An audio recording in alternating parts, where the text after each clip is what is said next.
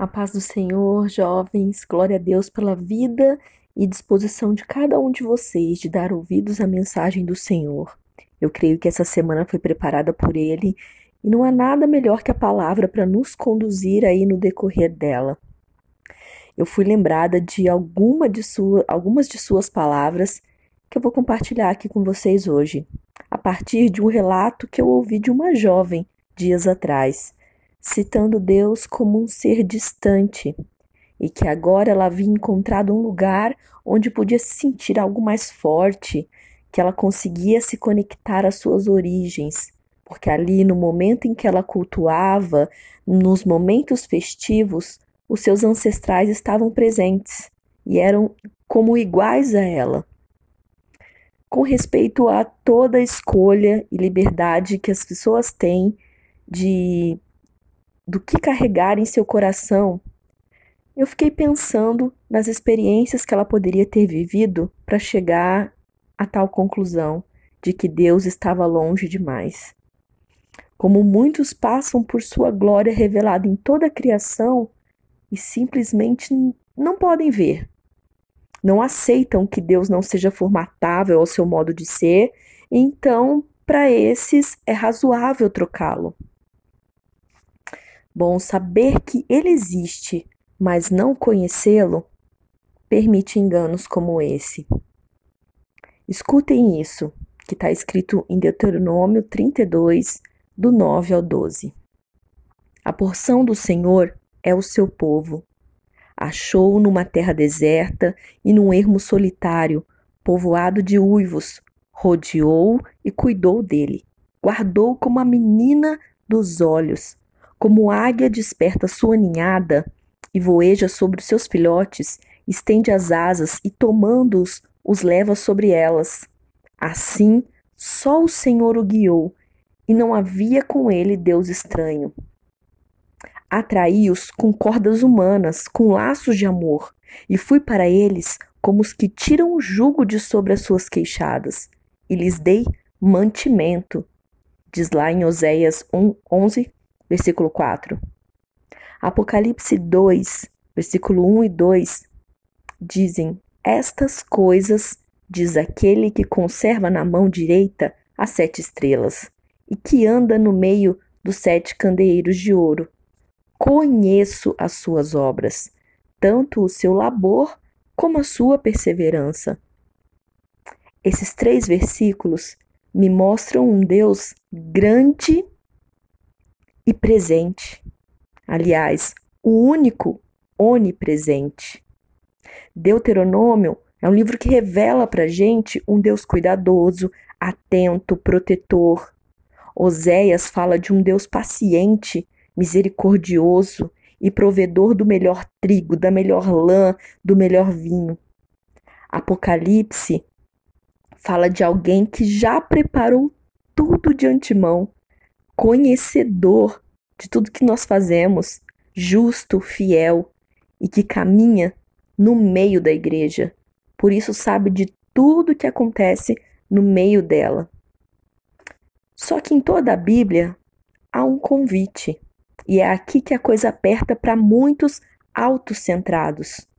Somos inclinados a nos desviar dele nessa condição. Acheguem-se a Deus e ele se chegará a vocês. Todos os que têm sede, vinde às águas, e os que não têm dinheiro, vinde, comprai e comei. Sim, vinde, comprai, sem dinheiro e sem preço, vinho e leite. Inclinai os ouvidos e vinde a mim. Ouvi, e a vossa alma viverá. Está escrito em Isaías 55. Vinde, voltemos ao Senhor pois ele fez a ferida e ele a atará. Depois de dois dias, nos dará vida novamente. Ao terceiro dia, nos restaurará para que vivamos diante dele. Conheçamos o Senhor e esforcemos-nos por conhecê-lo. Tão certo como nasce o sol, ele aparecerá. Diz em Oséias 6: Buscai-me e vivei. Diz Amós 5, versículo 4. E o próprio Jesus diz: Vinde a mim, todos cansados e sobrecarregados. E vocês acharão descanso para vossas almas.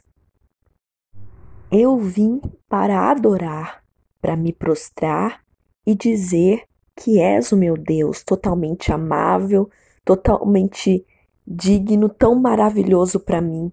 Não é o que nós costumamos cantar? Então, irmãos, não é a respeito de sentir algo forte ou celebrar alguns marcos históricos feitos por outros homens.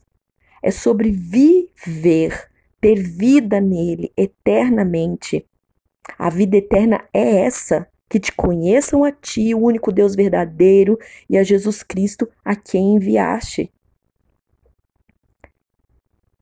Não tem acolhimento maior que o amor de Deus na cruz de Cristo. Ali está a expressão maior de todo o zelo, quando Deus ofereceu o único filho dele para que não fôssemos condenados. Agora, trocaríamos alguém que padeceu em nosso lugar por algo dessa vida, algo trivial? Isso é loucura.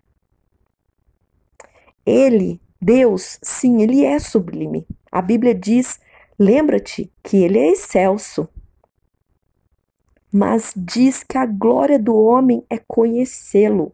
Portanto, Deus não é inacessível. Deus não é ultrapassado. Deus não é ausente. E muito menos Deus é indiferente. Ele não é aquilo que os intelectuais, a mídia, os incrédulos estão anunciando nesse mundo moderno. A quem, pois, o compararemos? Isso aqui deixando bem claro, não é uma defesa dos atributos de Deus, porque ele não precisa disso, mas é um alerta de onde eu vejo o presente século enamorando muitos, jovens trocando aliança por laços de engano. Nós defendemos o evangelho da verdade para que o engano não tenha vez.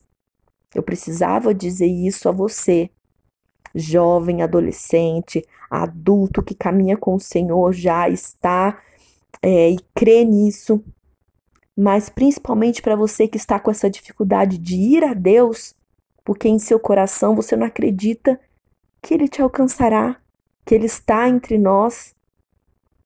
Ele tem para nós um manancial cujas águas nunca faltarão. Se você buscar de todo o coração, ele será achado. E ele pode mudar tudo.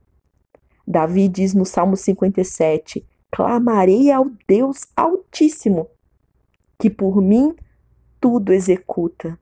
Se você puder crer nisso, que Ele é Altíssimo, mas que Ele é por você e que por você Ele é capaz de fazer tudo, foi capaz de fazer tudo, então, irmãos, vocês estarão longe desse tipo de engano que diz que o nosso Deus não está conosco. Aliás, dizem que não há Deus.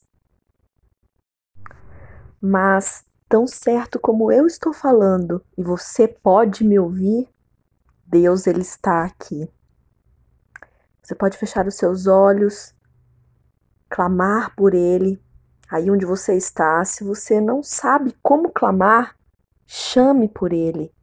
Diga Deus, Deus, Jesus, até que você possa dizer meu Deus, meu Jesus. Senhor, nós abrimos o nosso coração, não para ter sensações passageiras, mas para conhecer o Deus vivo, o príncipe da nossa paz, em quem reside toda a plenitude.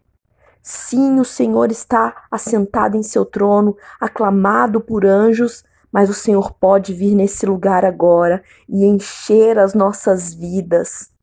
Em nome de Jesus, nós cremos e é o que clamamos e concordamos nessa hora. Amém.